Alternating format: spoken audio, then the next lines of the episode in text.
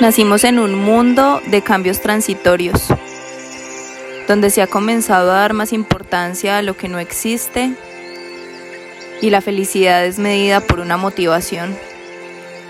La motivación de obtener algo que la sociedad ha creado pero que no hace parte de la esencia interna de nosotros mismos. Reemplazamos lo real, lo que nosotros conocemos como ser interno, que conecta con la energía del universo para emanar poder y hacer infinito lo que deseamos con el alma, por un mundo de inteligencia artificial y relaciones creadas por la ola de la nueva adicción, el Internet.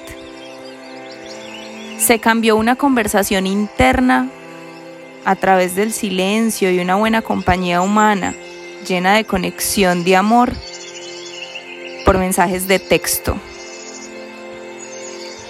Reemplazamos emotivos momentos de esparcimiento en la naturaleza con la vida por series, películas y música que van creando falsas expectativas en nuestra mente de lo que nos identifica y nos hace creer que la felicidad va más allá de conocernos y vivir. Se aleja la presencia física y se acerca al irrealismo imposible de acabar. No comprendo aún por qué sigue siendo más importante la felicidad que depende de lo externo, cuando la felicidad es el estado más puro de nosotros. Es lo que no necesita de algo o alguien para sentir que hay poder interno que se emana en el universo. Los libros dejaron de ser valiosos y ahora los que queremos despertar a la sociedad nos llaman coach, espirituales, locos o mensajeros de lo positivo. Cuando lo único que queremos es abrir los ojos de la película de vida que nos han montado. Es complicado pelear con un mundo que se ha venido construyendo por siglos, donde ha reemplazado comunidad por masa, vínculos energéticos por relaciones sociales y abundancia espiritual por riqueza material. Pero es imposible tapar la realidad de que lo único que debe importar es saber quiénes somos en un espacio y tiempo determinado. Aquí y ahora. Tenemos completamente claro qué es el mundo. Conocemos a la perfección que quiere la sociedad. Pero no sabemos nada de quiénes somos sin lo externo. Nos piden que reconozcamos muchas veces quiénes somos, pero no podemos negar que es complicado cuando tantos cambios externos invaden lo que debemos descubrir. Cada conversación familiar nos enfatizaba la importancia de tomar decisiones pero desde pequeños no hubo un espacio donde nos dejaran razonar o ser. Todo era no puedes, no debes, así no se hace.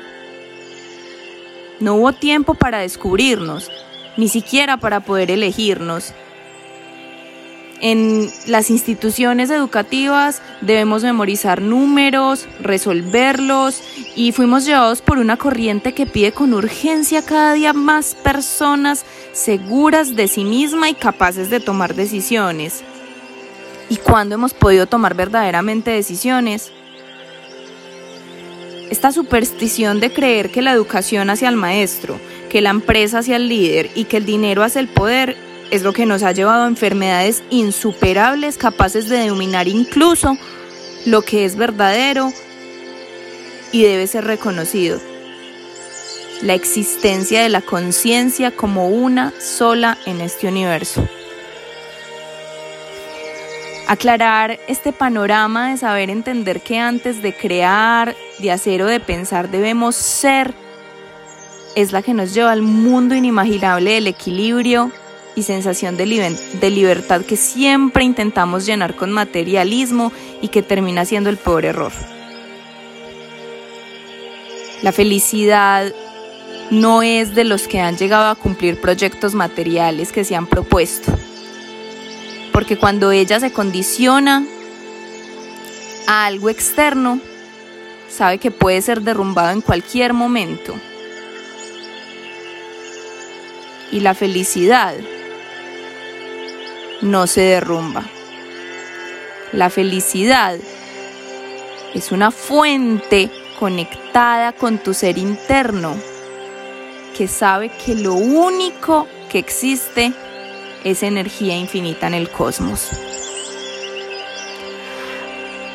Hablar de estos temas debería ser lo esencial y hoy en día las instituciones presencian con más importancia el intelecto que el conocimiento.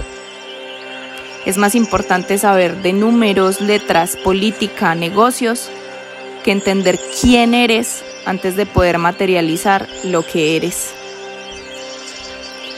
Pregúntate siempre. Evita preguntar porque es externo. Pregúntate porque tú eres conocimiento. Dedícate tiempo, ese que se pasa volando, porque sin pensarlo serás más feliz y así sabrás quién eres. Dedícate no porque es valorado, sino porque para ti es apreciado. Dedícate porque es tu forma de ser. Dedícate no por prestigio, sino porque estás vivo. Porque eso más que nada te hará sentir que viniste al mundo con el propósito y hoy tienes la fortuna de disfrutarlo, de encontrarlo y de emanarlo al mundo. Porque eso, eso es quien eres.